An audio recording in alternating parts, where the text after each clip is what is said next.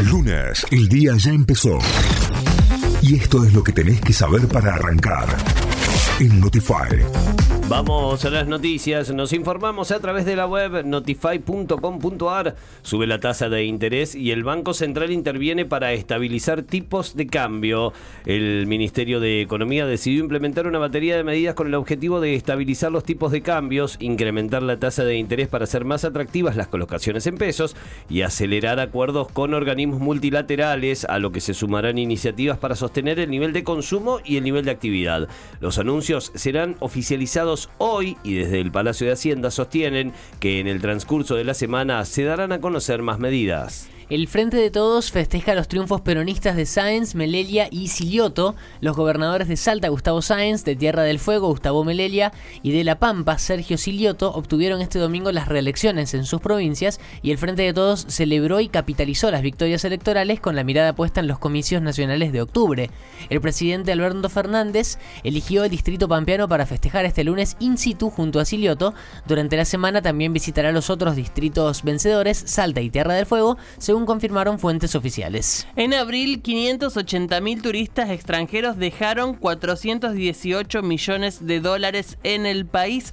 El Ministerio de Turismo y Deporte de la Nación informó que 585.323 eh, turistas extranjeros ingresaron a la Argentina en el mes de abril con un gasto global de 418 millones de dólares. De esta manera, abril de 2023 se convierte en el primer mes en el que el país supera la cifra de, la, de los datos turísticos pre-pandemia, sumando un 2% por encima del mismo periodo del 2019. La recarga de tarjetas Redwoods sería normal desde la madrugada tras el hackeo al sistema de la empresa concesionaria del servicio. El municipio intervino para garantizar mayor cantidad de puntos para los usuarios y a esta hora sería normal la recarga de saldo en las tarjetas.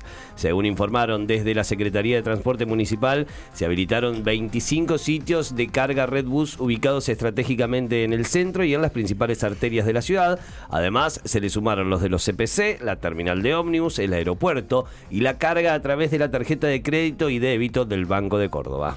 Talleres le ganó a River y se prende en la lucha por el campeonato. La T derrotó por 2 a 1 al Millonario por la decimosexta fecha de la Liga Profesional. Rodrigo Garro convirtió los dos goles de Talleres, mientras que Matías Suárez descontó para River, que continúa como líder con 37 puntos. Con el triunfo, el equipo de Gandolfi llegó a las 30 unidades, mientras que San Lorenzo, que le ganó 2 a 1 a Banfield, suma 32 puntos. Por su parte, Belgrano perdió ante Boca por 2 a 0 y el próximo domingo se jugará el clásico cordobés en Alberdi.